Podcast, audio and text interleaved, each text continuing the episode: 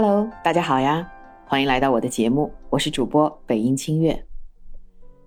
前两天啊，我看了一个视频，说有这么一个剑桥毕业的大学生，由于回国找不到满意的工作，一度很消沉。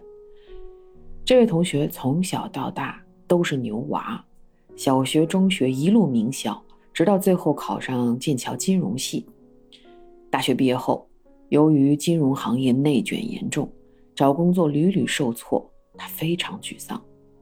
这个时候，他的朋友问了他一个问题，说：“假设你没有这些名校光环，也没有学金融，你最想做的是什么？”这位同学沉默许久，他说：“我不知道，除了学习，我还能干什么？”这个回答让我觉得既正常又遗憾。正常的是。上名校学金融，然后人生赢家，这似乎是一个标准的成功人士的路径，不用自己想那么多，跟着走就对了。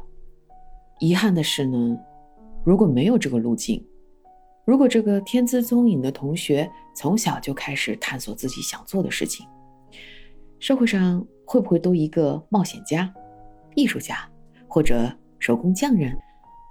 于是我又想到。我最近学的一个心理学中的咨询技巧，嗯，就是利用一个奇迹问题，来帮助大家跳出眼前的问题和困扰，去未来寻找答案。这个问题是这样的：假设你过了非常糟糕的一天，晚上回家睡了一觉，在你睡觉的过程中，奇迹发生了。第二天早上起来，你发现所有的烦恼都不见了。这个时候，你会想去做什么？这个问题呢？会把大家从目前的困境或者说套路中解脱出来，把人们带到不远的将来，利用自己的想象力来倾听内心的声音，找到属于自己的一个小目标。一旦说出这个小目标，你会发现什么对你来说才是最重要的。我们要怎样对待眼前的生活，才能离这个目标更近一些？这个问题很有意思。为此呢，我采访了很多朋友。让我们来听听，如果奇迹发生，他们会去做什么？如果奇迹发生，生活恢复正常，我第一件想做的事是和先生一起再次挑战独特的项目，挑战自我，探访继南极、西藏珠峰之后的世界第三极地——北极。如果奇迹发生，一切问题都没了，那我想跟几个大学好朋友一起去云南某个小镇住一段时间，好好的过一下闲散生活，好好聊一下我们毕业这么些年来大家彼此的生活。如果真的有奇迹发生，我想和冒险家老爸立马继续去环游世界。我们还有好多旅行计划未完成呢，肯尼亚动物大迁徙。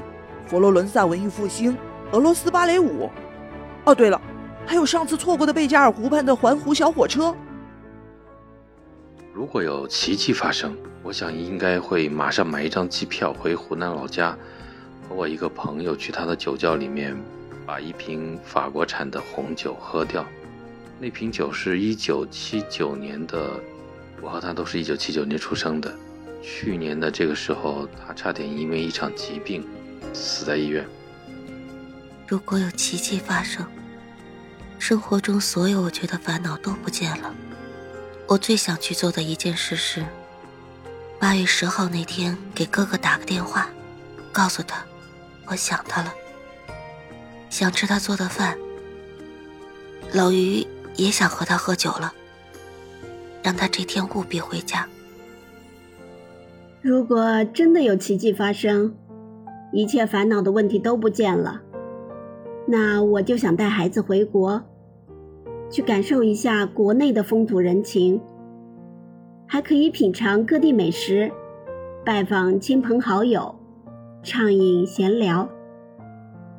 如果真有奇迹发生，那一切烦恼都没有了，没有什么顾虑，那我就想带孩子和老公去新疆和泰国去旅游。去领略当地风土人情，尝遍当地所有美食，打卡看过的视频上的所有好吃的，想想就很开心。